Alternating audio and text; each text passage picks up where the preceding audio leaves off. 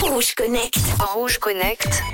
Et par disparu, on entend décédé, une nouvelle possibilité qui nous est offerte par les intelligences artificielles qui redonnent vie aux défunts.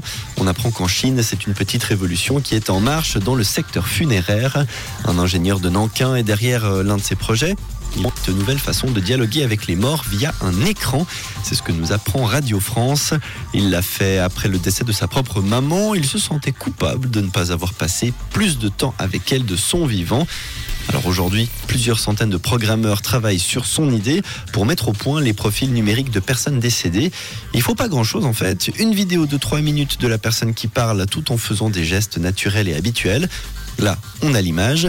Et puis pour le son, il faut un petit peu plus, une dizaine de minutes d'enregistrement audio.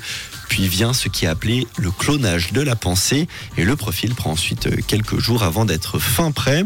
Bien entendu, cette idée ne plaît pas à tout le monde. Dès qu'on touche à la mort, ça devient compliqué. Alors de votre côté, n'hésitez pas à nous dire sur le WhatsApp de Rouge ce que vous en pensez, d'autant plus que la suite de ce projet est d'intégrer les morts à leur propre enterrement en leur permettant de dialoguer avec celles et ceux qui se sont déplacés, une sorte de visioconférence avec l'au-delà.